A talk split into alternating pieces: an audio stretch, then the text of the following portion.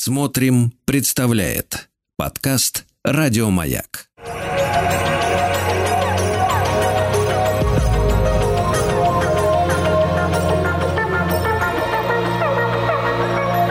Сотворение умира.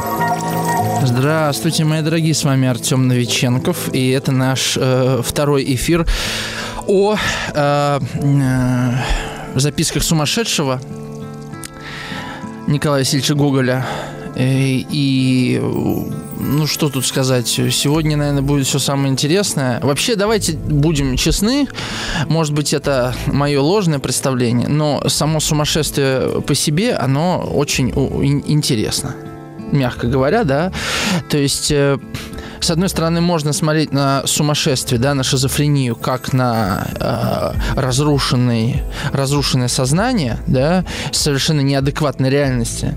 С другой стороны, и э, это доказывают исследования, это доказывают врачи, собственно, да, психиатры, которые работают в клиниках. Я читал не одну книгу, посвященную этой теме, так уж вышло, как-то мне эти книги попадали, что все-таки шизофрения – это не обязательно бессмысленное э, существование разрушенного сознания. Люди в шизофрении э, создают невероятные произведения искусства. Может быть, они, конечно, не соревнуются там с э, работами, не знаю, Кандинского, Пикассо, если про 20 век там, да, говорить, или Дюшана, но они предлагают совершенно удивительный, в чем-то уникальный, странный взгляд на этот мир, э, который может к этому миру что-то прибавлять, да, как любое произведение искусства. Я просто читал вот отдельную книгу про, э, значит, Карпов, кажется, автор, про, э, значит, творчество душевнобольных, кажется, так эта книга называется где вот, собственно, этот сам лечащий врач рассказывал, как вообще творчество помогало э, людям преодолевать разные психические расстройства, в том числе шизофрению.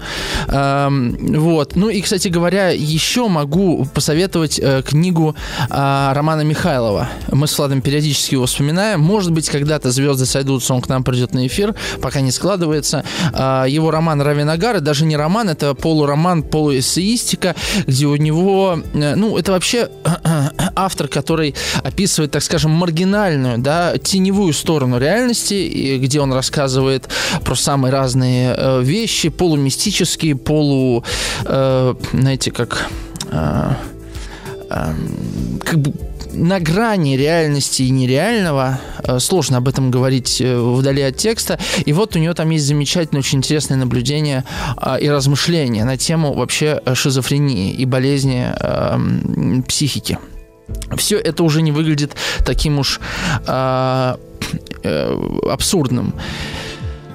Знаете, это вот я приведу еще один пример. Может, если вы сейчас ужинаете, это будет неприятно слушать, да? Ну, например, в древности существовали э, такие традиции предсказания будущего по э, экскрементам человеческим, да? И э, Роман Михайлов пишет, «Г- готова ли наша современная пси- психиатрия относиться к этому всерьез? Вот э, это какая-то граница, с одной стороны, нормы ненормального, с другой стороны, граница вообще нашего языка, с третьей стороны, границы морали и этики, э, они расшатываются, когда мы вообще говорим о шизофрении. Вот Влад, э, например, вчера в эфире, или не вчера, просто в нашем личном разговоре, для меня это уже одно, да, э, рассказывал про Билли Миллигана, наверняка вы знаете про этого человека, которого осудили, потом выяснилось, что у него внутри 24 личности одновременно живут, и это вообще-то ставит очень сложные вопросы к психиатрии, да, и к тому, что вообще такое человеческое «я». А, Конечно, мы сейчас с вами говорим не о расстройстве множественной личности, мы говорим о, э, собственно, шизофрении, как она есть. Кажется, так, да, называлась э, голова э, в «Мастере и Маргарите». Шизофрения, как, как она называется, что-то такое, да? Эм, Кстати говоря, да, «Мастер Маргарита», в общем-то, тоже этой темы касается. Может быть, может быть, пришло время и про этот роман э, как-нибудь э, поговорить, не правда ли? Почему нет? Э, где Иван Бездомный видит дьявола и его, и его свиту, да, и понимает, мы понимаем, что это реальность, но это настолько неконвенциональная реальность, что мы не готовы это никак уместить. В принципе, в принципе, человек, который переживает опыт иррационального, тот или иной, да, он уже выпадает из некой нормы. Я, например, как-то в баре, ну, у меня на районе возле дома есть бар – я редко туда хожу. А, почему-то захотелось прийти. Я зашел, сидел, читал книжку, потом народу много пришло. Я вышел, значит, покурить. Стоят три мужика. Обычные мужики. Один очень толстый, другой с роскошными огромными усами, а третий такой в очень старой кепке Mercedes-Benz. Ну и мы как-то заговорились, они даже меня угостили пивом, мы болтали. А, и я вижу тот, который с роскошными усами, какой-то непростой дяденька а они все фанаты москвичей. Они приезжают на слеты а, а владельцев москвичей, ну, москвич машины, да, вот, они рассказывали про всю эту культуру, как она развита, какие они автозабеги делают. Там целая, целая э, субкультура, на самом деле, существует. Это как сегодня жена ехала моя э, с работы за сыном, и э, она увидела мото, э, э, мотозабег э, людей с флагами Юрия Шатунова на, на, на них. То есть у людей какая-то там там своя движуха, своя тоже какая-то мини-субкультура. То есть, понимаете, мы живем с вами в мире, где очень много вот таких точечных э, вообще культур, э, и мы можем даже с ними никогда не соприкоснуться. Это подобно тому, как вот я пять лет учился на журфаке, потом, когда получал диплом, я сидел и думаю, господи, вот эти люди, кто они? Что это за... А я ходил ну, в университет, понимаете? Я, конечно, что-то прогуливал, но я довольно часто там бывал. Я никогда не видел этой девчонки. Она красный диплом получает. Как это возможно? То есть она со мной училась, ходила там в столовку, на лекции на одни ходили, но я вообще не узнаю ее лица. То есть как будто бы, ну, как это Владимир Серкин называет, мы как будто в разных туннелях живем, да? Так вот, а, что я рассказывал? Да-да-да-да-да. И вот этот мужчина с усами, э, что-то мы зашли внутрь, он говорит, я увидел вашу книгу, а я тогда читал книгу Сергея Изотова про средневековую магию. Это, кстати, вот антрополог, который знаком с разными нашими гостями по спецпроекту «Этот заколдованный мир». И, короче говоря, э, что-то мы с ним заговорились о разном вот таком странном, полумагическом, мистическом, эзотерическом. Он говорит, а я вот руками вызываю у женщин беременность. То есть я говорю, он говорит, я уже вот около 10 женщин, вот, 10 э, женщинам где-то я уже помог. То есть я как-то интуитивно чувствую, я советую им, э, даю им советы по питанию какому-то. Ну и вот он мне это рассказывает, и я, вы знаете, во, во все верю, и у меня, не, у меня нет повода не верить человеку, да, вот Э, как бы то ни было, и, в принципе, я к чему говорю? К тому, что вот если этого взять мужчину с, рас, с, раскосными, с, рас, с, раско, с роскошными усами, он, он мне еще фотографию показал, у него еще борода это была длиннющая, как у старика Хадабыча, и просто дать психиатру, или там, да даже, не знаю, астролога взять и дать психиатру, то, в принципе, это уже аномальность, да, и вот, конечно, сегодня мы отчасти будем говорить о, об этих границах нормального и ненормального. Э, понятное дело, что их практически невозможно можно провести, потому что то, что мы называем нормой, особо, обычно это пугает нас на самом деле. Я не знаю ни одного абсолютно нормального человека. А если человек абсолютно нормальный, то он уже очень подозрительный. То есть что-то... Это какой-то анекдот есть, да? Не пьет, не курит, то, то есть вот что-то с ним уже не так. Да? Э, женщинами не спит. Напомню, вы можете писать ваши э, сообщения. Мы еще к тексту не подошли, но сейчас подойдем. 967 103 5533. А, э, мне уже тут пишут по поводу бара. Сейчас э, я прочитаю ваше сообщение. А, сначала я прочитаю те сообщения, которые я не прочитал а, на прошлом эфире, а я э, вам обещал. Вот. А, значит, Э, из Алании. А, это, кажется, Марина. Не помню, чьи это были мемуары, но человек писал, что, собираясь к Гуглю в гости, он побаивался, ожидая увидеть безумца, который будет чудить, ставить всех в неловкое положение. А в итоге познакомился с умнейшим, скромным и внимательным ко всему происходящему человеком. А, мне почему-то вспомнился Сальвадор Дали, к которому совершенно точно ну, можно приписать диагноз. Это, знаете, как э, Фрейд э, да, ретроспективно написал целую книгу про Достоевского и про все его психические э, проблемы. Значит, Валерий написал такое длинное сообщение. Добрый вечер, Артем. Про рекламу и остальное. С начала 90-х в стране стало меняться наше мышление. Если мы были как одна семья, как Северная Корея сейчас, и мысль была одна на всех, думали одинаково об одном и том же, то со временем стало все по-другому. Так вот, впервые был телемост наших граждан с американскими. Вели его э, наш Владимир Познер и популярный американский ведущий Фил Донахью. Интересно было наблюдать, как свободно, разболтанно вели себя американцы, как воспитанно, дисциплинированно вели себя мы. Мы были тогда, ох, какие другие, впервые. И это для нас всех было шоком. Американцы перебивали нас на полусловие, мысли обрывались естественно. Это было похоже на шизофрению. Кстати, шизофрения, расщепленное мышление, и американцы напоминали своим поведением это состояние. Там же впервые появилась реклама во время трансляции. Это тоже было странное наблюдение для нас. Как так? Идет впервые важный для всех телемост, и обрывают слова, звучит какая-то реклама.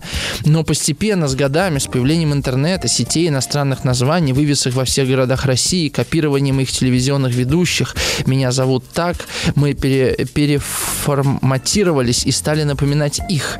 К нам пришла их жизнь, это я про рекламу и про все оттуда. А, про сумасшествие. Если человек физически здоров, здоров головной мозг, а это хорошая память, кстати, отличники в школе все запоминают на уроке, многое видит в жизни, не развивает странные мысли, не изобретает страшные нелепости. Кстати, изобретатели далеко могут уйти в сумасшедшие мысли. В итоге надо контролировать себя. Спасибо. А, спасибо вам, Валерий, за такой большой э, обстоятельный комментарий. По поводу рекламы, это действительно интересно, потому что то, что мы видим с вами в записках сумасшедшего, я и на прошлом эфире об этом говорил, может быть, отрывочно, да?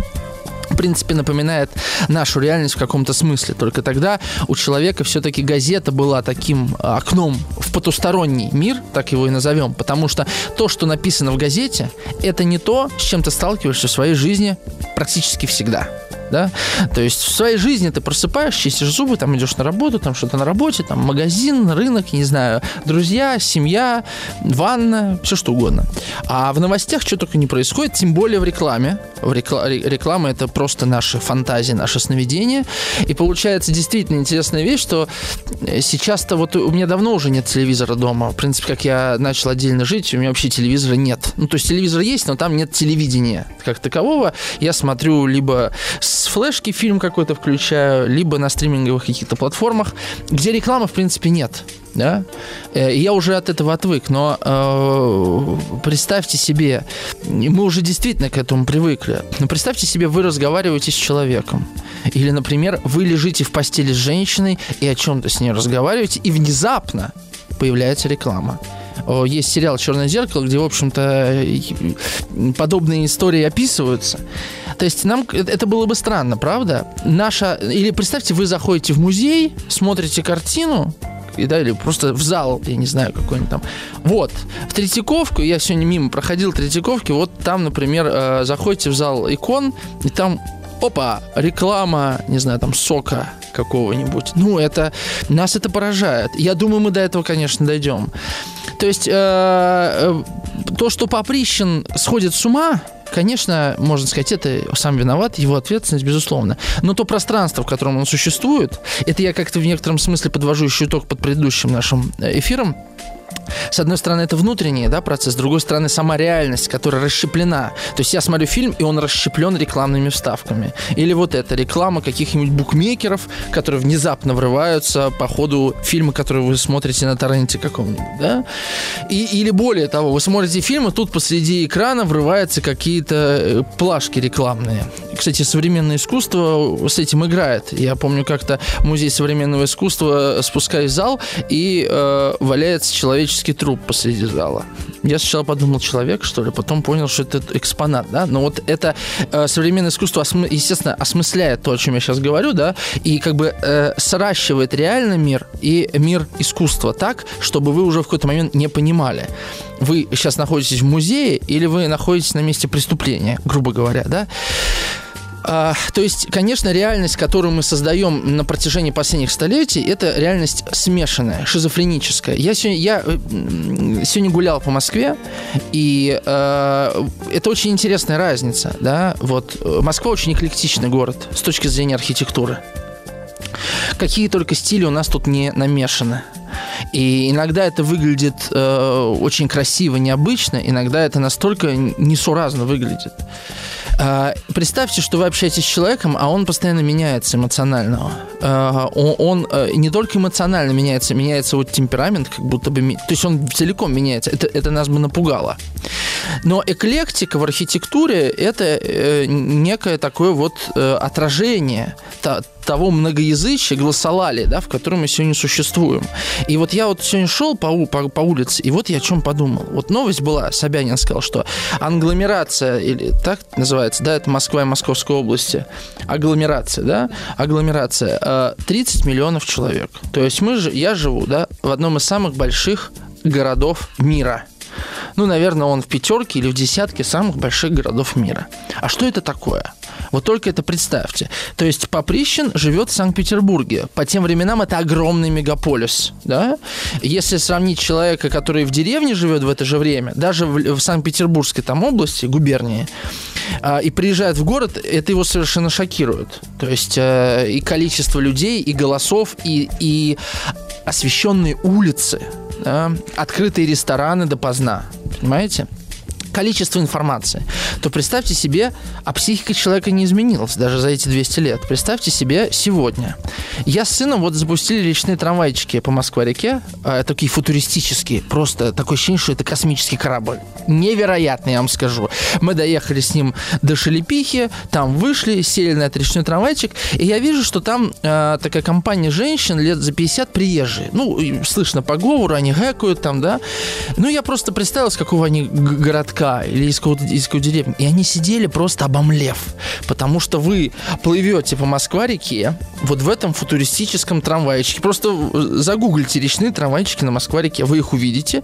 Там внутри все э, там полунеоновое, э, целиком прозрачная крыша, и вы плывете по Москва-реке, а там районы новостройки высокие, все в огнях. Потом Москва-Сити совершенно космическая. Потом эти сталинские высотки подсвеченные с этими э, мостовыми. Я просто, ну, остранял свое восприятие, потому что мне как бы это привычно. Я пытался посмотреть на это э, взглядом девственным, взглядом человека, который это все не видел, и это совершенно невероятно. То есть это пугающе. И э, вот этот э, как бы мир, в котором мы можем видеть одновременно и нищету, и роскошь, и небоскребы, и одноэтажные дома. А, это мир, в котором, представьте, в Москве же 3, ну, в Москве, под Москвой 30 миллионов человек.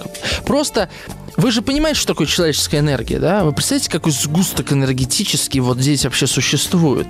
Он ощущается всюду, в метро особенно. Ты выходишь, если долго едешь на метро, ты выходишь уставший часто. Если ты не читаешь книгу, если ты никуда не... Почему люди в, в смартфоны прячутся? Потому что это, это тоже какое-то желание спрятаться от этой всей реальности. Она, она же ведь очень агрессивна.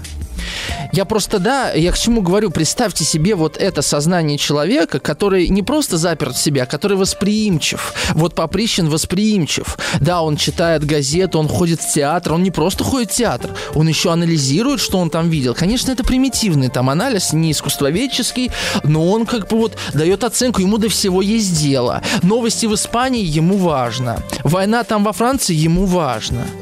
А представьте, сколько сейчас новостей, а психика не изменилась. И э, если мы просто с вами, ну, посмотрим, у, у меня даже знакомые есть, которые э, там за последние полтора года побывали в, э, как это называется, ПНД, да, место, где люди лежат с психическими расстройствами, потому что вот этот информационный поток, с которым мы сталкиваемся, мы просто к нему не готовы и не можем быть готовыми.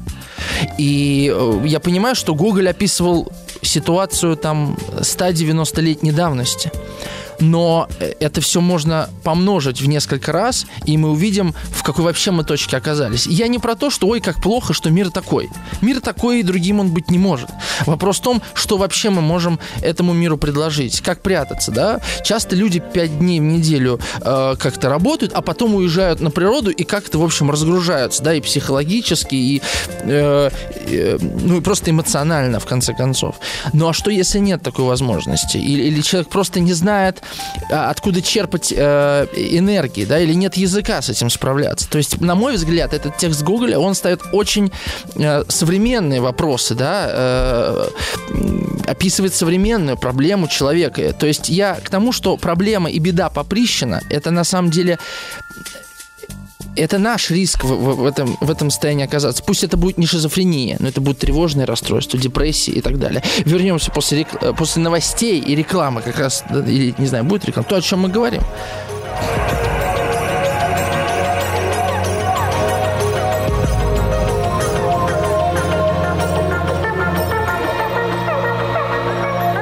Сотворение умира. Я немного заболтался и забыл вам сказать, что мы сегодня разыгрываем книгу. У нас скопилось много хороших книг, которые мы запросили у издательства СТ, и нам много книг пришло в двойном экземпляре, поэтому я думаю, вы не обидитесь, если мы эти книжки потихонечку тоже будем разыгрывать. Пусть не Гоголь, но тоже история про э, человека. Это вот история «Тебя» называется книга, краткое руководство по генеалогии.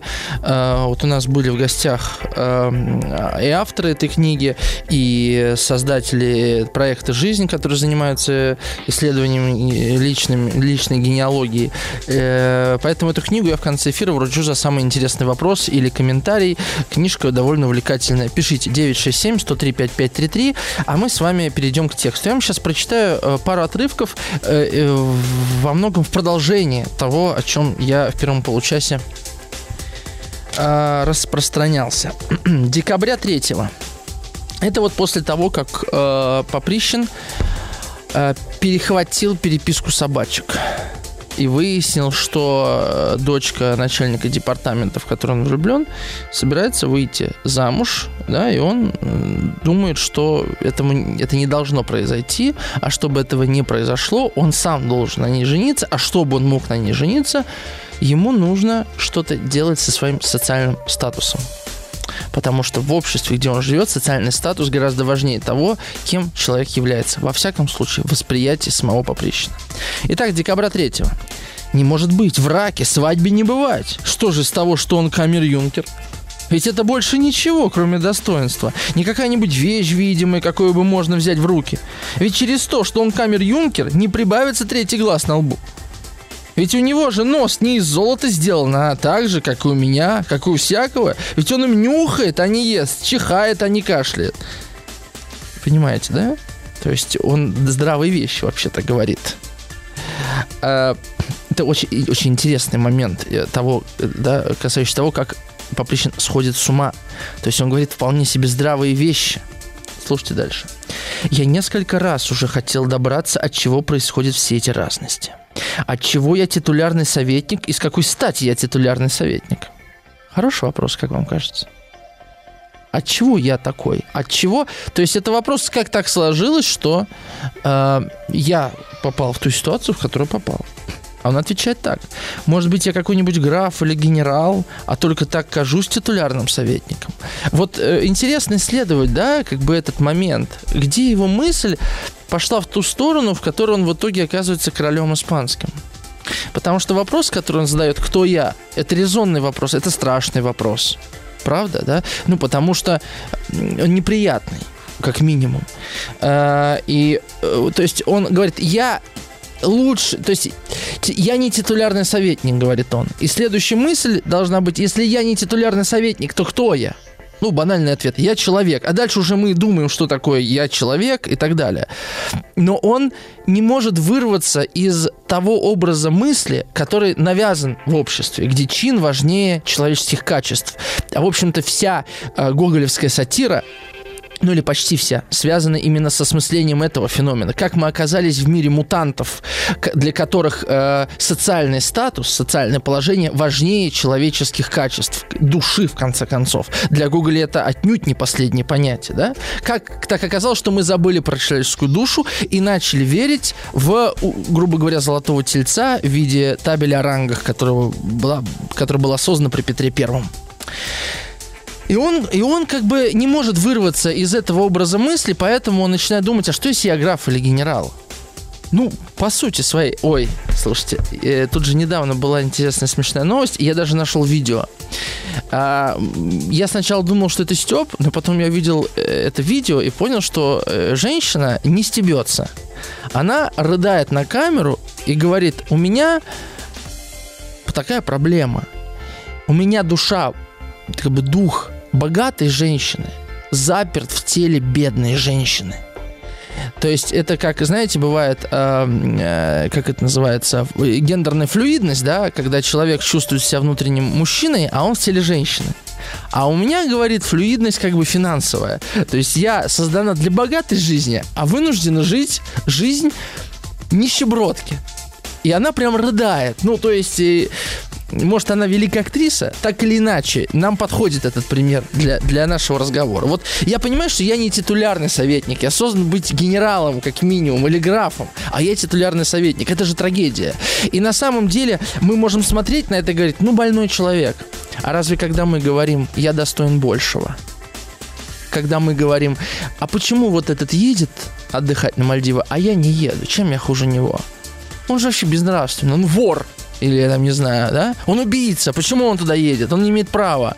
Почему у этого яхта, у этого дом, а у меня этого нет? Это же то же самое. Да? Просто мы э, отделяем нашу фантазию как бы от нас самих, нашу гордыню от нас самих. Мы как бы все-таки не она целиком. А вот у Поприщина в какой-то момент это срастается. Вот что дальше. Эм, может, я только так кажусь, говорит, титулярным советником. Может быть, я сам не знаю, кто я таков.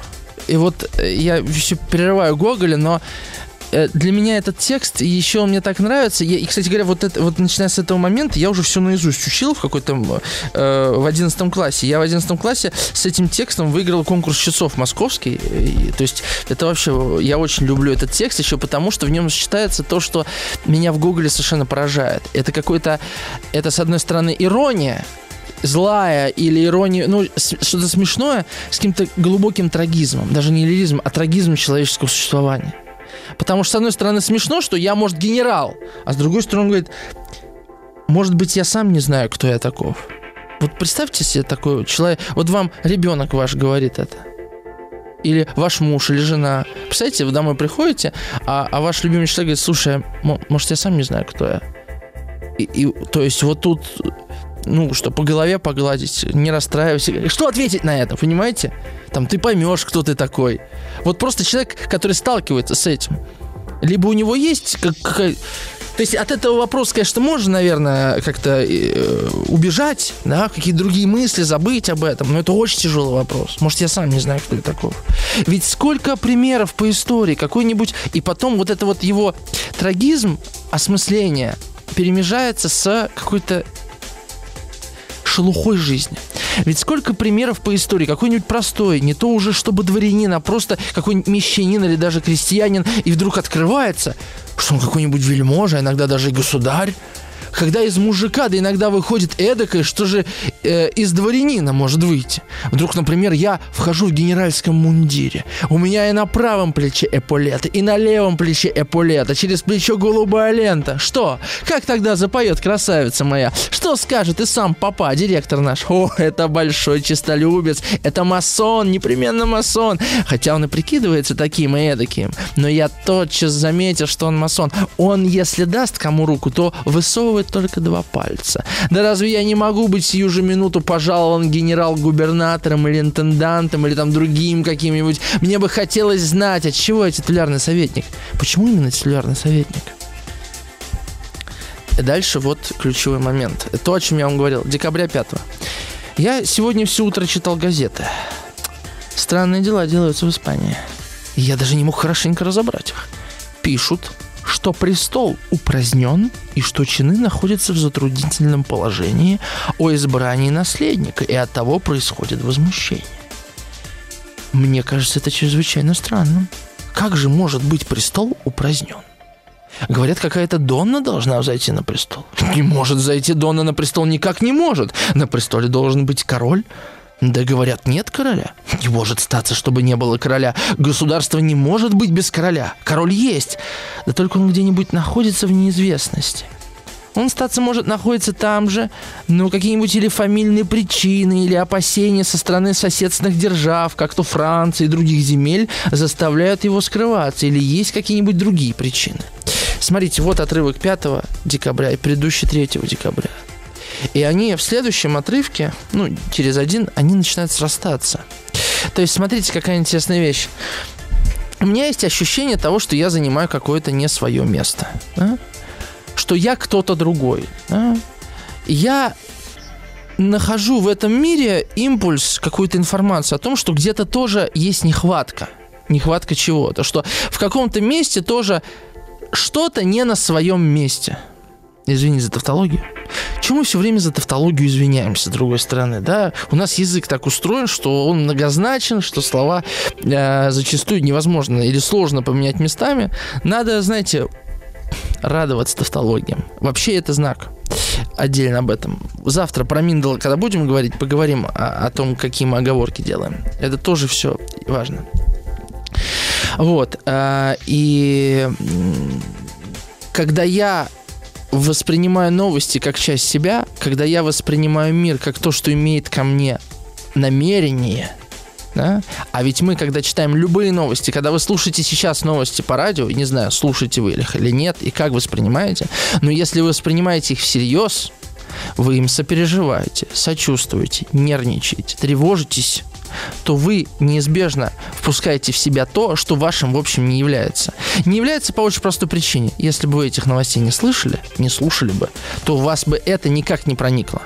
Понимаете, это, это и про миметические желания, то есть мимисис как подражание. Это и про нашу невротию, наше желание а, собственную пустоту, собственную нехватку заполнить чьим-то изобилием или чьей-то чужой нехваткой. Да? Я, я про что говорю? У меня, например, жизнь скучная, поэтому мне интересно, что там в жизни звезд происходит.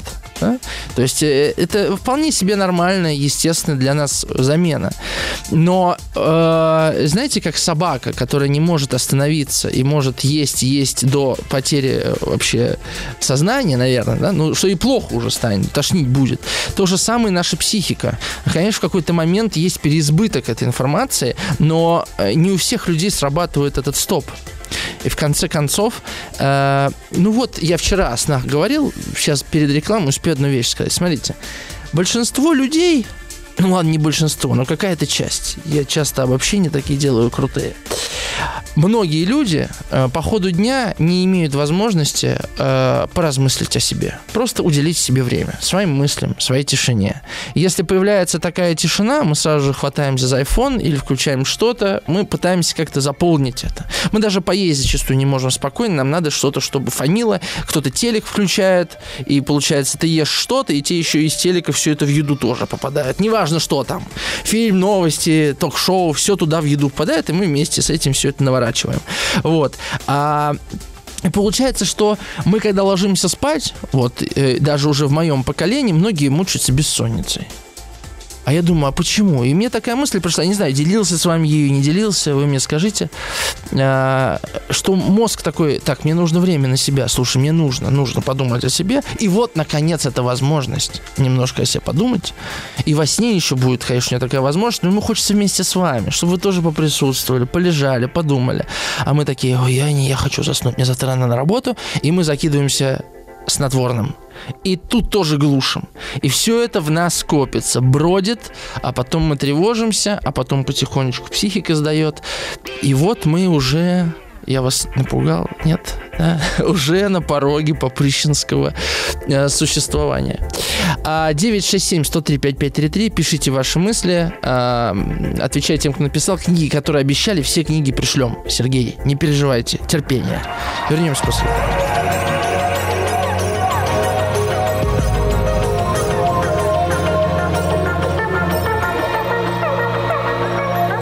Сотворение умира. Декабря 8 Я был уже совсем хотел идти в департамент, но разные причины и размышления меня удержали. У меня все не могли выйти из головы испанские дела. Как же может это быть, чтобы Донна сделалась королевой? Не позволит этого. И, во-первых, Англия не позволит. Да при том и дела политические всей Европы. Австрийский император, наш государь. Признаюсь, эти происшествия так меня убили и потрясли, что я решительно ничем не мог заняться во весь день. Мавра замечала мне, что я за столом был чрезвычайно развлечен. И точно, я две тарелки, кажется, в рассеянности бросил на пол, которые тут же расшиблись. После обеда ходил под горы. Ничего поучительного не мог извлечь большую частью лежал на кровати и рассуждал о делах Испании. Мы с вами говорили вот о, о том образе жизни, да, который ведет Поприщин, о том, что он часто лежит на диване, о том, что он э, имеет свободное время, а как мы с вами знаем, наличие свободного времени, которое получил в основном в 20 веке уже да, человек, э, с э, установлением там сначала 10-часового или даже да, рабочего дня, потом 8-часового рабочего дня, сейчас там в Норвегии 6-часовой рабочий день, да, вот э, часто люди просто не знают, что с этим делать. Почему многие после того, как уходят на пенсию и перестают работать на рабочий, очень быстро сдают ну, просто физически сдают, как бы погасают. Потому что оказывается, что вот кроме работы непонятно, чем заняться. Да, можно телек щелкать, но ты не чувствуешь себя нужным, полезным, ты не в тонусе, ты не при деле, да, кто-то начинает пить, и иногда люди просто в отпуск уходят, им уже плохо уже плохо. Уже хочется как-то, чтобы э, поскорее кончился отпуск. И тоже бухают часто мужчины, потому что они не чувствуют себя полезными, нужными и так далее. Ну, у всех разная конфигурация. Я думаю, то, о чем я говорю, многим как бы откликается и понятно. И вот это такая вещь, о которой, в принципе, человек-то и не задумывается. Ну, работаю, работаю, да, все нормально, семья есть, работа есть, друзья, а потом вот вынь что-то, Просто вынь что-то. И все. И вот как, как не парадоксально, да, ведь мы, э, я говорю мы, ну, наверное, большинство из нас. Кстати, я к этому большинству, как ни странно, не принадлежу, беспокоимся о будущем. Да, мы планируем его, откладываем деньги, кто-то акции покупает, на криптовалюта там, да, кто-то э, как-то там на пенсию что-то копит, думает, вот вложу в это, то все, да. А оказывается, что даже все это имея, и не имея, например, работы или детей, к которым ты привык, а потом через 20 лет они бац и от тебя уезжают, что все это не важно. То есть вот все эти твои планы, они вообще не имеют никакого смысла и значения, потому что что-то просто органическим путем, естественным из твоей жизни ушло. И это невозможно запланировать, потому что мы думаем, что, ну, это есть и есть, понимаете? Как зуб, который не болит, он есть, ну, и жую им. А тут заболел, опа, у меня зуб есть. И тут такая же история. В этом смысле это все переворачивает. Я уж не говорю про разные внешние события, да, которые могут помешать нашему планированию. Так, давайте я прочитаю пару ваших комментариев. Так, Сергей из Москвы пишет. Знаете, очень хорошо помогает подумать о себе дорога до работы – Езжу три раза в неделю через всю Москву с мыслями о том, где я сейчас. За три года прошел большой путь от безызвестного специалиста за 1400 рублей в неделю до узнаваемости. Две недели назад была съемка репортажа для ТВ. Да, маленького. Да, я там занял всего одну десятую от времени. Да, для небольшого канала. Но так кайфово ехать вечером, как сейчас, домой по ночной Москве и с удовольствием понимать, как все развивается. Сергей, я знаете, что вспомнил? Я вспомнил, как я жил в Мытищах, а работал в Бутово в школе. Как я просыпался в 5.30. Еще всегда было темно. Что-то завтракал на кухне с желтым теплым светом. Выходил из дому, вспоминается зима, хрустящий снег, абсолютная тишина. Я приходил на остановку, я там был один, потом еще и в 6.20 приезжала первая маршрутка до метро Медведково. Я ехал в этой маршрутке. Там всегда была какая-то дурацкая реклама на подголовниках. И вот было так уютно в этой маршрутке. И, понимаете, сейчас мне в 31, и мне бы не хотелось, наверное, ехать в 6 утра вот в маршрутке. А тогда мне было там 24 года, и у меня не было детей, не было жены. Я работал за сколько там, 34 32 тысячи рублей в месяц. Нормально сводил концы с концами, не жаловался. И вот это было такое обаяние в этом всем. Потом я приезжал в Медведково такой болтун, да, ну, вот это я на своем месте работаю, да. А заходил в вагон метро, а там как бы полупусто. Какие-то истории странные случаются. То там какой-то мужчина к женщине пристает, там надо разнять кого-то, то еще что кто на плече у тебя кто-то заснет. Понимаете, какая-то жизнь идет. И вот проезжал всю оранжевую ветку сверху вниз. Я знал, какая температура, на каком перегоне. Я знал, где люди входят, где выходят. Иногда даже ты узнаешь людей, с которыми едешь. Советским людям, кстати, это очень знакомо. Мне вот дедушка рассказывал, что вот ты едешь на автобусе на работу, и всегда с одними и теми же людьми примерно, к одному и тому же времени. Потом я ехал до сейчас Новоясневская называется, станция. Там переходил на такое легкое метро верхнее, ехал еще до Бунинской аллеи, и там еще пешочком. И вот это путешествие я очень много читал в то время. У меня было очень много времени вот на эту какую-то внутреннюю жизнь. И я благодарен вообще этому. Вот то, что, Сергей, вы просто вы рассказали, мне вот это очень понятно. Вот, и я рад, что в моей жизни было все по-разному, и будет еще разное другое. И я этому благодарен. Наталья пишет из Орла. Здравствуйте. Каждый век – железный век. Цитата. Во все века существовали переломные эпохи, время перемен, приводившие в ужас и отчаяние. Во времена Столетней войны пол Европы опустошили революции, эпидемии, великие открытия, радикальное изменение картины мира для обывателей, тоже катастрофа. Записки сумасшедших, это, безусловно, сатира на современное Google общество. Не забывайте, что существовала цензура, поэтому сказать открыто, господа, вы звери или безумцы, или негодяи, увы, нельзя.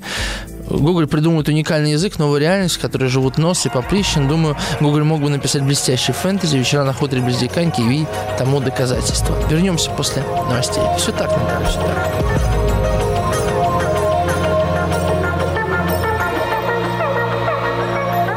Сотворение умира. С вами Артем Новиченков. Э, мы с вами сегодня обсуждаем э, записки сумасшедшего Николая Гоголя. Я прочитаю несколько ваших комментариев и напомню, что сегодня мы разыгрываем книгу «История тебя» о генеалогии. Вы можете написать ваше сообщение или вопрос по номеру 967-103-5533.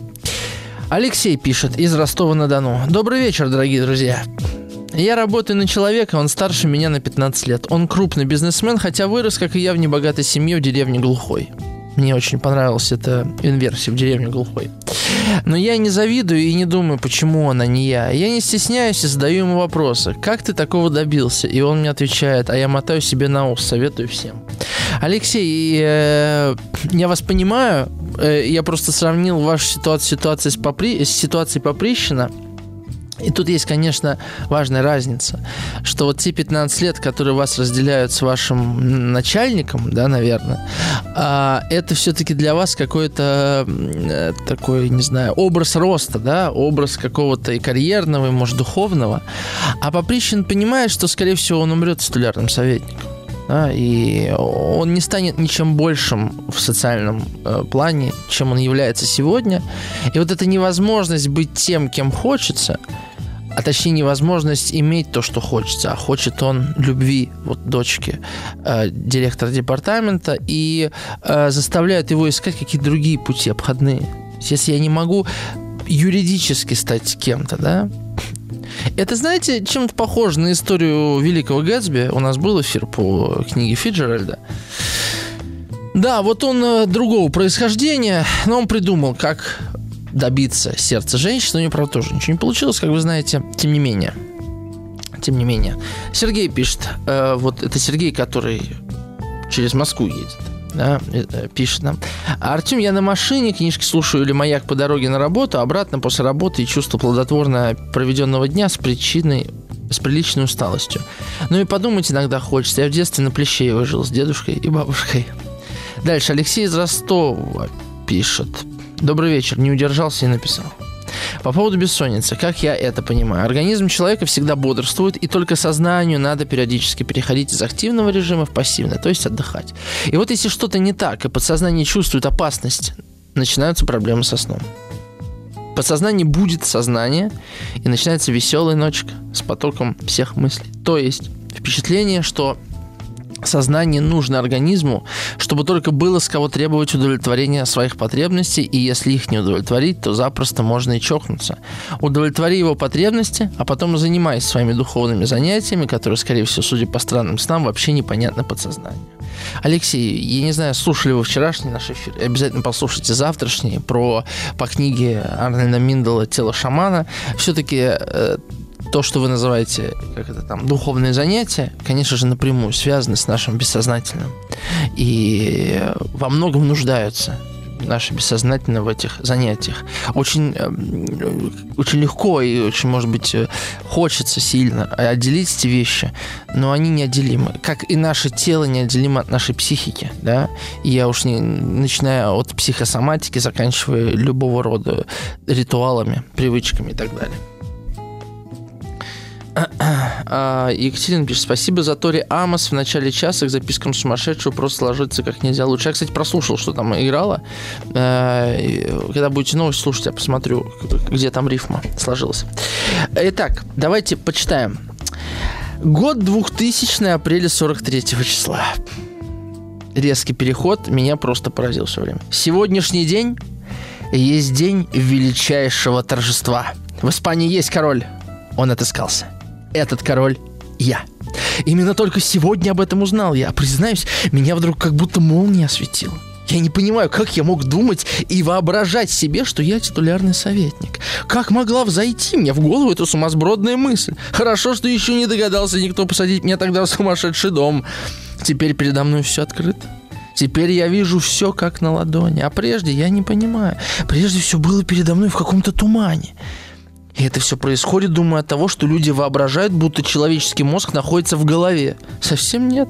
Он приносится ветром со стороны Каспийского моря. Сначала я объявил Мавре, кто я. Когда она услышала, что перед ней испанский король, то всплеснула руками и чуть не умерла со страха. Она глупая, еще никогда не видала испанского короля.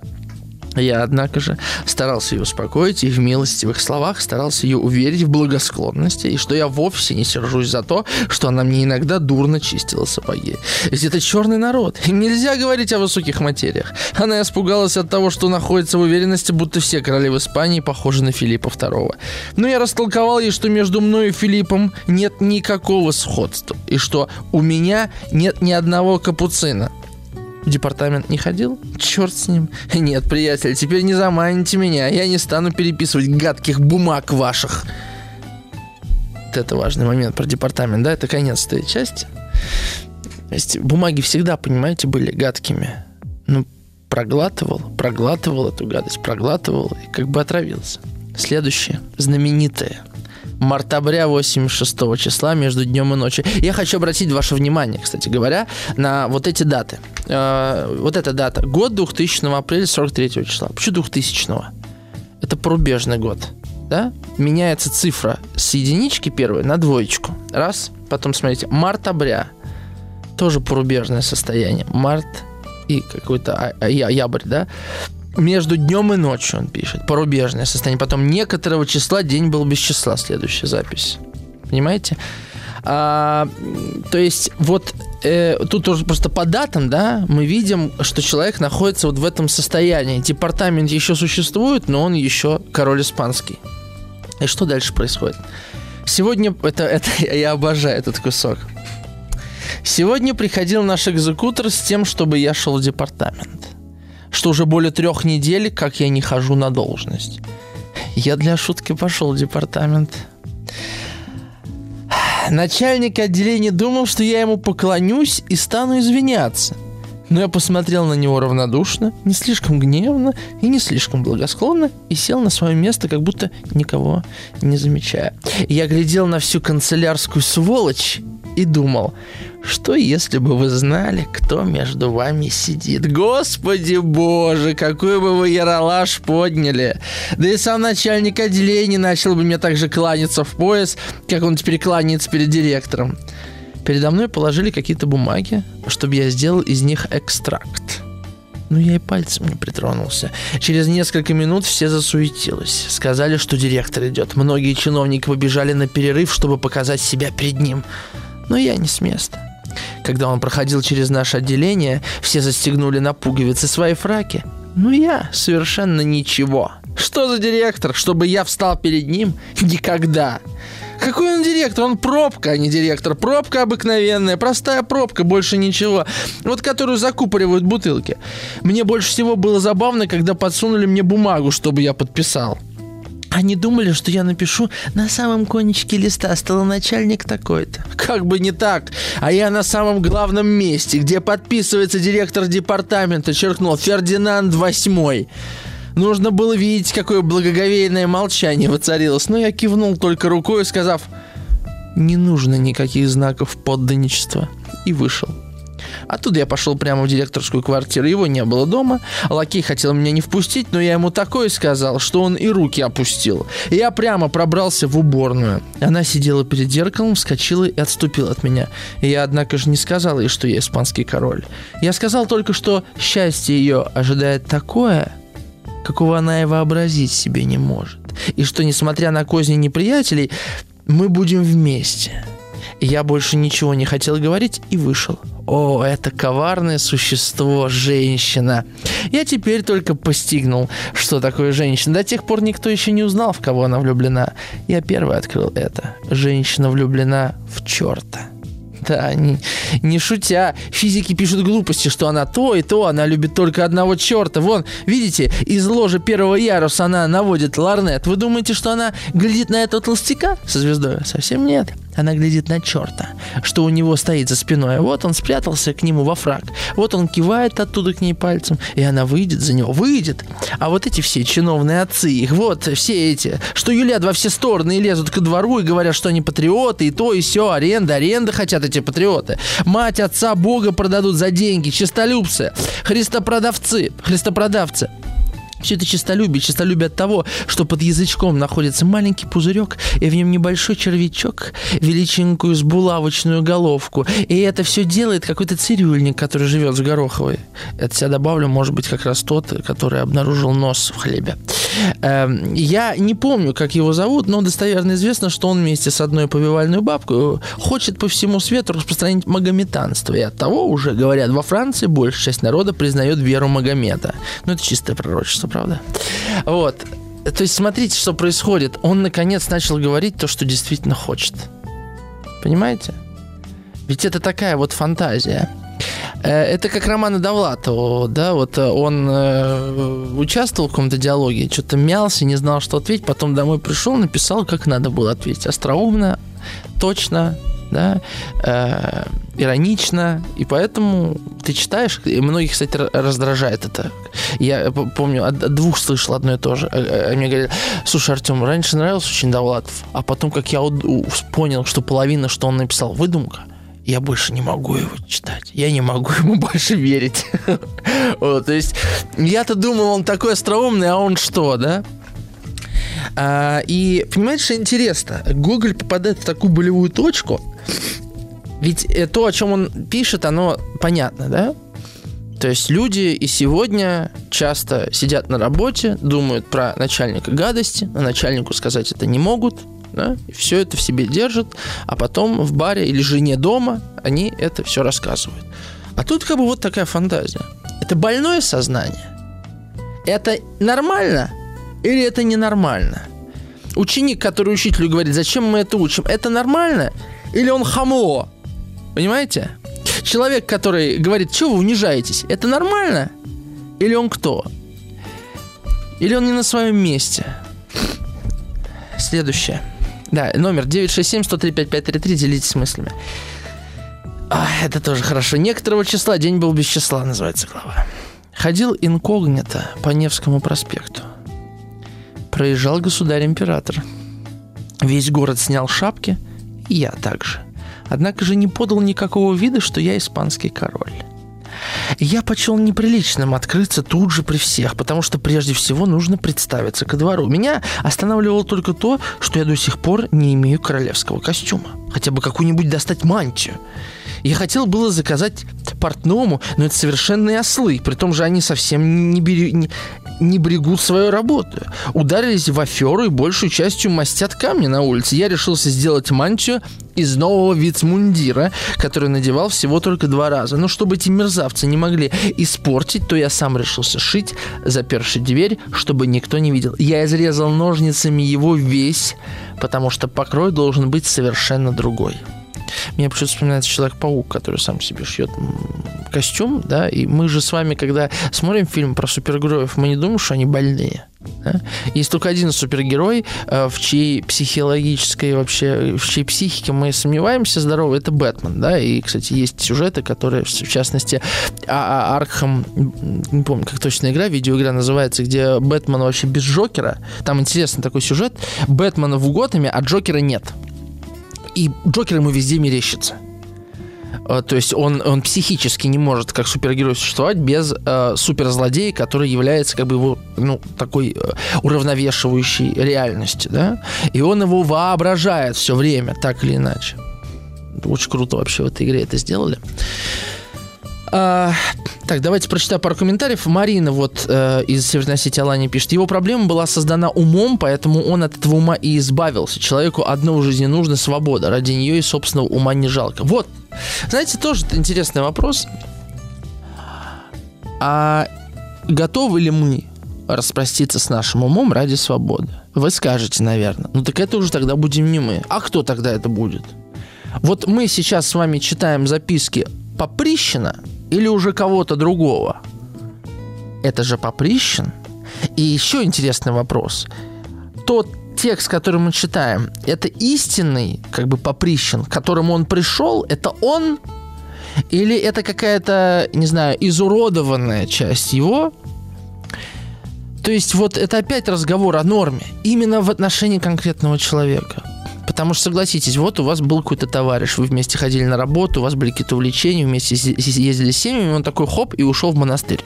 Это здоровый человек? Это нормально? Ну, ну как бы не совсем нормально, да? Все же было нормально. Нормально же сидели, что ты начинаешь? Но человек пришел к чему-то, это сложно принять. И понимаете, вот э, одно дело, конечно, мы можем с вами пойти классическим путем, назвать Поприщина больным, сумасшедшим и закрыть на этом вопрос. Но вот смотрите, человек в, определенной, э, в определенном положении. У него нету э, ни морального, ни какого-то философского, не знаю, ни какой-то воли принять то положение, в котором он находится, положение титулярного советника. Ты не можешь быть с этой женщиной, ты всю жизнь будешь переписывать, подписывать. Я напомню, он принтером работает, то есть переписывает бумажки. Ты, у тебя нет друзей и, видимо, уже не представится. У тебя нет женщины, у тебя нету ну, какого, какого-то общества, он же один живет, да? И как ему выбирать из этого положения? И конкретно для, для этого человека, мы можем сколько угодно с вами говорить об обществе, о норме, не норме, конкретно для Поприщина, то, что он осмысляет себя, видит себя королем испанским, разве это не спасение? Разве это не выход? Понимаете? Самое интересное дальше, очень трагичное. Я хочу успеть прочитать.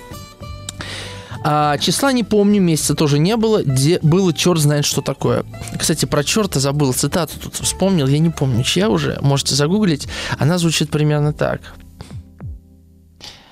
Нет, я точно не вспомню, не хочу коверкать. Когда будут новости, я поищу, я вам прочитаю. Про Бога и дьявола и про женщин. Так, числа не помню, месяца тоже не было. Было черт знает что такое. Опять, да, вот это порубежное состояние, как небытия такого.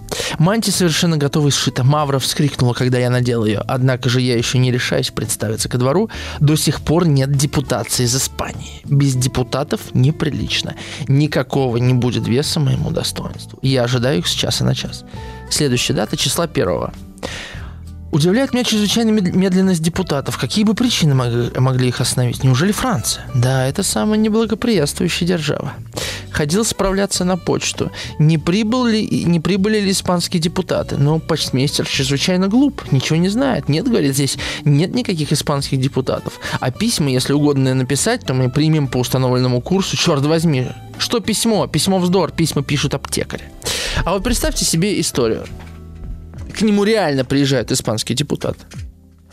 Реально приезжают и говорят, слушайте, у вас тут есть такой некто Попришин, так вот оказывается, что он наследник испанского престола, просто каким-то образом ребенка подкинули, какой-то был бежавший там, не знаю, инфанты, я не знаю, что-то еще, реально – и тогда уже этот Поприщин выходит из статуса психически больного человека и становится наследником испанской короны. Я понимаю, что это фантастический сюжет, да? Я просто вот опять-таки расшатываем эту норму. То есть э, в нашем обществе, например, нормально ходить по улице с смартфоном перед глазами. Этого человека поместите во времена Гоголя, и его признают психически нездоровым, ненормальным. Понимаете? Да? Или человек, который идет по улице, в наушниках разговаривает по Bluetooth гарнитуре. Мы тут с Владом э, в смешную ситуацию попали. Мы идем по улице, к маяку. А справа идет женщина, говорит по э, наушнику. И слева идет мужчина, говорит по наушнику. И мы сначала думали, что они друг с другом разговаривают. А потом выяснилось, что они никак не связаны вообще. Просто их реплики как-то так друг на друга накладываются, что у них диалог получился, понимаете? Но это не шизофреническая ситуация, в которую мы с Владом попали, понимаете? То есть она как бы э, ломает наше представление о человеческом общении. Два несвязанных человека вдруг вступили в диалоги, сами того не ведая и даже не заметив, что это был диалог. Это уже удивительно. То есть та реальность, в которой мы с вами оказались, она как бы такая вот, э, ну, близка, да, к, к предмету нашего разговора. А, так, Сергей пишет. Артем, а были эфиры по книге «Источник Айн Рэнд»? Обожаю книгу. Третий раз перечитываю. Хотелось бы в дискуссиях по этой книге поучаствовать. Сергей, я очень не люблю Айн Рэнд и даже не хочу ее читать. Мне она просто не нравится. И более того, я даже никогда не читал. Да, и совершенно спокойно. Вот, но если вам нравится, обязательно, я уверен, что вы найдете э, людей, которые читали, которым книга нравится. Зачем вам мое мнение? Понимаете, все испорчу. Вот. Э, уйдем на рекламу и вернемся. Сотворение умира. Вот Наталья из Орла замечательный текст вспомнила э, пьесу «Жизнь и сон» э, Кальдерона. Э, Наталья пишет, э, это и в тему вашего завтрашнего эфира. Наследника престола задачает в башне, так как было предсказано, что он несет смерть, но король его милует, спящего его приносит во дворец, ему объявляют, что он правитель, в безумии он творит бесчинство, его заново усыпив относят в башню, его убеждают, что все было лишь сном. Да, это вообще-то хорошая ассоциация, Наталья. Мне надо обязательно сделать эфир по этой пьесе, э, потому что это очень страшный текст, на самом деле, на мой взгляд. Э, и вот Марина говорит, где-то в Азии была такая история с наследником престола, то ли это был Тай, то ли Филиппины. Ну, может быть, если найдете, пришлите ссылку. Э, я вот вам прочитаю как ключевой момент. Ну, осталось три кусочка. Итак, я в Испании, не буду целиком это читать. И это случилось так скоро, что я едва мог очнуться. Сегодня поутру явились ко мне депутаты испанские, я вместе с ними сел в карету. Мне показалась странную необыкновенная скорость. Мы ехали так шибко, что через полчаса достигли испанских границ. Впрочем, ведь теперь по всей Европе чугунные дороги и пароходы ездят чрезвычайно скоро. Странная земля Испания. Когда мы вошли в первую комнату, то я увидел множество людей с выбритыми головами. Я, однако же догадался, что это должны быть телегранды или солдаты, потому что они бреют головы. Мне показалось чрезвычайно странным обхождение государственного канцлера, который вел меня за руку. Он толкнул меня в небольшую комнату и сказал, «Сиди тут, и если ты будешь называть себя королем Фердинандом, то я из тебя выбью эту охоту». Но я, зная, что это было больше ничего, кроме искушения, отвечал отрицательно, за что канцлер ударил меня два раза палкой по спине так больно, что я чуть было не скрикнул, но удержался, вспомнивши, что это рыцарский обычай, преступление высокое звание, потому что в Испании еще и до ныне ведутся рыцарские обычаи. Тут, конечно, узнается влияние Дон Кихота, и вообще в Гугле очень много, особенно в ревизоре, э, отсылок Дон Кихота. Оставшись один, я решился заняться делами государственными. Я открыл, что Китай и Испания совершенно одна и та же земля, и только по невежеству считают их за разные государства – я советую всем нарочно написать на бумаге Испания, то и выйдет Китай. Но меня, однако же, чрезвычайно огорчало событие, имеющее быть завтра. Завтра в 7 часов совершится странное явление. Земля сядет на Луну. Об этом и знаменитый английский химик Веллингтон пишет. Признаюсь, я ощутил сердечное беспокойство, когда вообразил себе необыкновенную нежность и непрочность Луны. Луна ведь обыкновенно делается в Гамбурге. И прескверно делается. Я удивляюсь, как не обратить на это внимание Англия. Делает ее хромой бочарой, видно, что дурак, никакого понятия не имеет о Луне. Он положил смоляной канат и часть деревянного масла. И от того по всей земле вонь страшная, так что нужно затыкать нос. И от того самая Луна, такой нежный шар, что люди никак не могут жить. А там теперь живут только одни носы. И потому-то самому мы не можем видеть носов своих, ибо они все находятся в Луне. И когда я вообразил, что земля – вещество тяжелое и может насевшее размолоть в муку носы наши, то мной овладело такое беспокойство, что я, надевший чулки и башмаки, поспешил в зал Государственного совета с тем, чтобы дать приказ полиции не допустить земле сесть на Луну. Бритые гранды, которых я застал в зале Государственного совета великое множество, были народ очень умный. И когда я сказал, господа, спасем Луну, потому что Земля хочет сесть на нее, то все в ту же минуту бросились исполнять мое монаршее желание, и многие полезли на стену с тем, чтобы достать Луну. Но в это время вошел великий канцлер. Увидевшие его, все разбежались.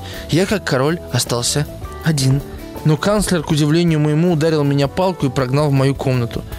Такую имеют власть в Испании народные обычаи. Смотрите, что интересно, да? Э, наверняка вы сейчас услышали в том, что я читал, пример помешательства. Так оно, конечно, есть, да? Но тут есть другой еще важный момент. Ведь чем мог стать Поприщин? Да, в общем-то, чем угодно. Ну, Наполеоном, просто генерал-губернатором Петербурга, я не знаю.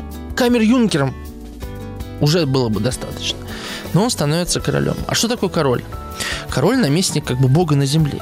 У него невероятные возможности. Да? Он чуть ли может не... Господи, карту изменить. То есть я скажу, слушайте, давайте у нас Россия на карте мира будет не сверху, а в середине. Мы можем такую карту мира напечатать, правда? У нас просто сверху будет чуть побольше белого, да? И Европа будет чуть ниже, все будет ниже. В чем проблема? Давайте сделаем так. И я думаю, в России никто не будет против, в принципе, кроме каких-нибудь географов, которые скажут, как же так, мы привыкли к другой карте, и нормально начнут в учебниках печатать карты. Ну, не знаю, какой-нибудь э, патриот скажет, Владимир Владимирович, ну давайте карту переделать, Россия должна быть в центре. Почему он, Австралия сделала себе свою карту, что они, они сверху и в центре, а мы где-то тоже тут зависаем. Давайте уже, что в центре Европа в нашей карте, пусть Россия будет. Я думаю, всех все устроит, на самом деле не будет вообще никакой проблемы, что Россия будет в центре карты, и вообще так ее еще растянуть, чтобы она еще больше была. Не одна шестая там, а одна третья вообще. И тоже никакой проблемы. Ведь эта проекция Меркатора, в которой мы существуем, она искажает ведь э, реальные границы. У нас Гренландия больше, чем Мадагаскар, а, а Мадагаскар больше Гренландии, если вы не знаете. Ну, можете вбить реальность, реальная карта мира и, про, и проекция это Меркатора. Или Меркатор, все время забываю, как правильно ударение ставить. Это же некая такая, да, вот эта гиперболизация счет. Там Европа больше, чем она есть, а, а, а, а там, например, Африка меньше, чем она есть, или Азия меньше, чем она есть. Потому что это такое постколониальное уже, да, отношение к миру. И оно до сих пор сохраняется таковым. Вот. А э, вот э, Поприщин, он попадает в ситуацию, он мир, понимаете, уже хочет спасти. То есть э, он понимает, что если я король испанский, то дело не только в том, что я для себя становлюсь королем испанским, а на мне уже есть обязанность. А, и в этом особый трагизм. Понятное дело, что в 19 веке не знали, что делать с шизофрениками и как их лечили. Ведь Гоголя я рассказывал на прошлом эфире. Ну, вот следующий кусочек как раз об этом я успею прочитать. Следующий э, кусочек называется так. Январь того же года, случившийся после февраля. Вообще, это очень грустное название главы. Понимаете? Время обратилось вспять. Время нарушило свой ход – причем нарушил свой ход не в значении, что оно поменялось революционным образом, там, 2000 год, март-обря, да, то есть я меняю календарь, потому что я живу в новой реальности, да, пишет Поприщин. А тут реальный ход вещей нарушается. То есть, э, если бы он написал там, там мартабря тысячного года, да, нет, он как бы в будущее, э, да, как бы заглядывал. Вообще удивительно, что вообще человек, ну, Гоголь, он такой, он уже, ну, в нем такая фантазия, он мечтал в Америку съездить, он там не побывал. Представьте, Гоголь приезжает в Америку. Что бы он мог написать? Ну, просто я, я не могу себе представить. А, там еще не было, конечно, небоскребов. Там первый небоскреб построили в 61 году, когда крепостное право отменили. Тоже интересная, да, шизофреническая такая ситуация. Где-то метрополитен строят в Лондоне, где-то небоскреб, а где-то отменяют крепостное право. Ну, это как зарплаты в Москве, где не учителя. В Москве, даже не учителя, там, не знаю, а менеджера в Москве и учителя в Калужской области. Тоже точно такое же совершенно непонимание, как это возможно. Или, например, э, all-inclusive отеля каком-нибудь Египте, где выбрасывается огромное количество еды, и в том же Египте нищие люди, которым нечего есть. Вот эти вещи совершенно не укладывающиеся, как это на одном, в, одной стране возможно. То же самое можно сказать про Россию, да, вот такой сильный разброс, такая полярность невероятная. Так вот, январь того же года, случившийся после февраля. До сих пор не могу понять, что это за земля Испания. Народные обычаи и этикеты двора совершенно необыкновенны. Не понимаю, не понимаю, решительно не понимаю ничего. Сегодня выбрали мне голову, несмотря на то, что я кричал за все силы о нежелании быть монахом. Но я уже не могу вспомнить, что было со мной тогда, когда начали мне на голову капать холодную водой. Такого ада я еще никогда не чувствовал. Я готов был впасть в бешенство. Так что едва могли меня удержать. Я не понимаю вовсе значения этого странного обычая. Обычай глупый, бессмысленный. Для меня непостижима безрассудность королей, которые до сих пор не уничтожают его. Судя по всем вероятиям, догадываюсь, не попался ли я в руки Инквизиции.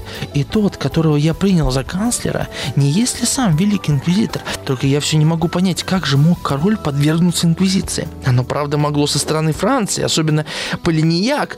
Но это бестия, о, это бестия Полинияк. Поклялся вредить мне по смерть. А, и вот гонит, да и гонит. Но я знаю, приятель, что тебя водит англичанин. Англичанин большой политик, он везде юлит. Это уже известно всему свету, что когда Англия нюхает табак во Франции, то Франция чихает. Известное да, выражение. Вот я сейчас прочитал кусок, я думаю, вы узнаете вот эту речь, да, такой вот Франция, Англия, та-та-та-та-та. Вот эта сцена, где ему льют на голову воду, представьте себе, Гоголь это пишет в 1934 году, а спустя 18 лет он попадает в ситуацию Поприщина, где ему точно так же льют на голову врачи, держа за руки в смирительной рубашке практически. И это я, кстати, не знаю, был он в смирительной рубашке или нет. Лили эту холодную воду в желании вылечить его от э, той аскезы, которую он выбрал, потому что он умирал с голоду. То есть он попал именно в эту ситуацию. Вот это какой-то трагический узор бытия. Да? Вот сегодня Лена э, со мной работает в эфире, она сказала мне, э, ну, наверное, Гоголь, когда это писал, тоже был в каком-то таком состоянии сознания, потому что это же чисто это трагическое пророчество о собственной жизни. И мы не раз да, сталкиваемся с такими вещами. Конечно, попадая вот в это измененное состояние сознания, а этот текст невозможно написать в нормальном состоянии сознания, то ты улавливаешь или, ну, не знаю, можно сказать, что прогна- про- про- программируешь себя на какие-то вещи, да, хотя Google не сходил с ума, он просто попал в состояние такого глубокого религиозного переживания, э, в который он впадал долгие годы на самом деле. Уже в 47 году было понятно, что разные мессианские религиозные мысли его э, глубоко поразили да, и, и глубокая боль за Россию, которая сошла не туда, э, конечно, его, э, да, привели к той точке, в которой он оказался в последнюю неделю своей жизни.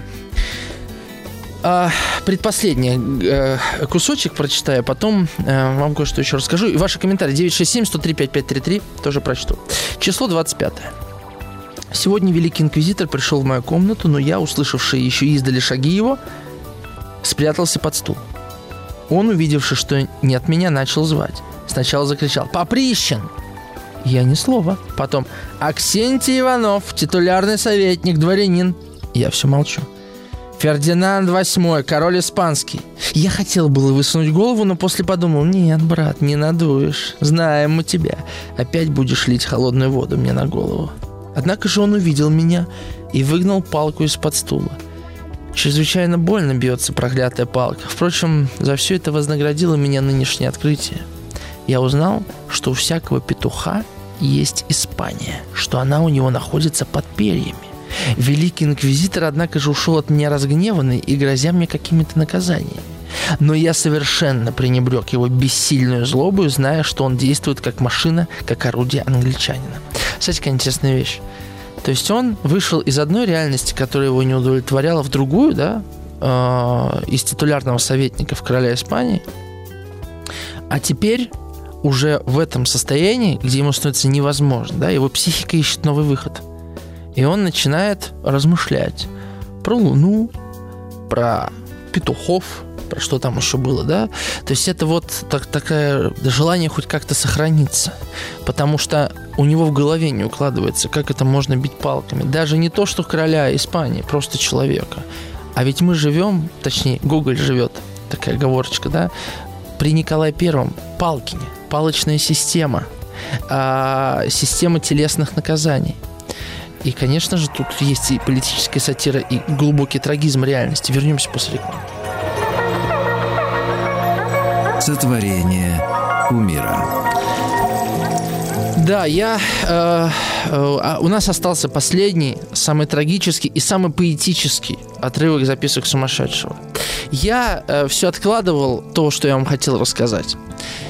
о фамилии Аксентия Ивановича. Поприщин. От слова поприще. Мы знаем с вами это слово, да? Учительское поприще. Поприще как место, э, которое выбрало человека, так? Но э, во времена Гоголя и глубже это слово еще не воспринималось как, ну вот, чисто в том значении, и как, исконно именно в, это, в том значении, о котором мы говорим, да? Тогда еще сила церковнославянского была мощной, да? А поприще, ну, нами воспринимается как сфера деятельности, оно от э, глагола «переть». Ну, куда ты прешь, да?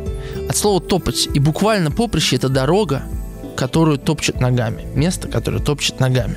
Понимаете?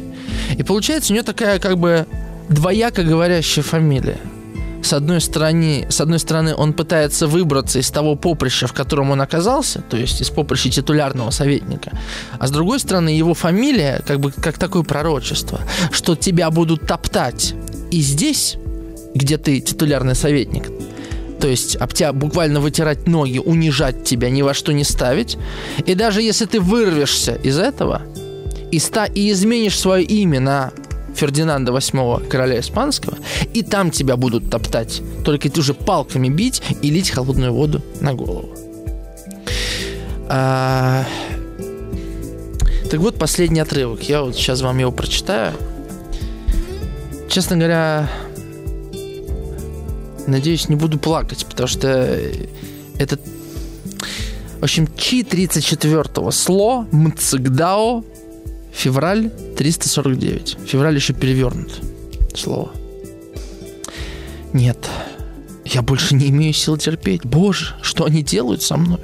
Они льют мне на голову холодную воду. Они не внемлют, не видят, не слушают меня. Что я сделал им? За что они мучают меня? Чего хотят они от меня, бедного? Что могу дать я им? Я ничего не имею. Я не в силах, я не могу вынести всех мук их. Голова горит моя и вся кружится передо мной. Спасите меня.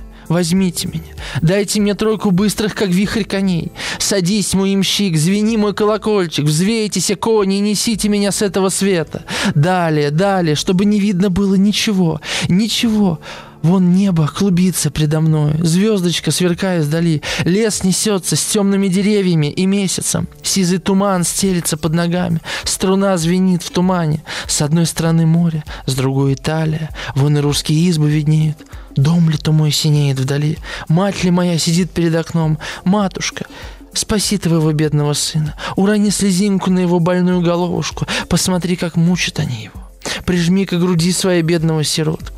Ему нет места на свете, его гонят. Матушка, пожалей о своем больном дитятке. А знаете ли, что у алжирского дея под самым носом шишка? Вот этот текст, а, посмотрите, да, а, в какую точку приходит Поприщин. Из точки социальных условностей, карьерных лестниц – а, каких-то плюшек в виде женитьбы, социального статуса и так далее из мира новостей, из мира СМИ, из мира массовой культуры, где плохие стихи, бездарные театральные постановки, где все это его занимает, он доходит до точки отчаяния. Понимаете? И что в этой точке появляется? Появляется слово, которое в этом тексте ни разу не писалось, тем более с большой буквы. Появляется, во-первых, Бог. Боже, что они делают со мной? Появляется Бог, появляется вообще молитва, потому что это молитвенный текст, да, «Спаси меня, спаси меня, Боже». А потом появляется мать. Ее тоже не было в этом тексте, понимаете? Мать как человек, который любит тебя таким, какой ты есть который единственный, который может тебя пожалеть, даже если ты не прав. Увидеть в тебе человека, даже если ты глубоко болен, который не будет бить тебя палкой, который не будет вытирать об тебя ноги, для которого не важно, кто ты, титулярный советник или король Испании. То же самое для Бога. То есть вот этот весь текст, оказывается, понимаете, не история про то, как человек э, сходит с ума. Сюжетно, конечно, об этом. Это, это история того, как человек в точке отчаяния может прийти к Богу. Это подобно тому, как люди, сидящие в тюрьмах, а я знаю, что они слушают, и этот эфир в том числе, приходят к Богу именно там. Казалось бы, в точке отчаяния, где больше ничего может быть... Ну вот человеку здесь, сидящему там, не знаю, едущему по ночной Москве, кажется, что там ничего быть не может, там страшно, а там тоже есть Бог. И вот этот текст в этом смысле, он обладает совершенно невероятной силой. Дочитанный текст, конечно, до конца. И тут язык, слышите, как язык меняется? Он, во-первых, это ритмическая проза, это вообще поэзия практически. Это этот образ, э, тут вспоминается отрывок из «Майской ночи» или «Утопленницы», где описано, э, как э, значит, вот э, вид сверху на Украину, там, да, вот на эти хутора, и тут то же самое, звенит колокольчик, взвейтесь конь, он летит по небу. Тут Италия, да, родная для Гоголя, любимая страна, да, и тут избы, все смешивается. Смешивается все, что вдохновляет, все, что на сердце лежит. И Гоголь вот так берет и потом это все роняет, потому что вот э, почему в конце появляется этот алжирский гей, у которого под самым носом шишка? А потому что нет ответа нет матери здесь, и непривычно к Богу обращаться. Я обратился, и что дальше делать? А как молиться? Кто вообще... Вы много знаете людей, которые умеют молиться? Понимаете, о чем говорю? Которые молятся не из головы, а молятся из сердца. Умеет ли это поприще? А, так, а надо книгу еще разыграть. Я не знаю. Давайте Сергею книгу. Хорошо, из Москвы, Сергей. Вот ваша будет книга, чтобы вам было еще что почитать. В общем, спасибо вам большое. С вами был Артем Новиченков. На этой точке я с вами прощаюсь. До новых встреч.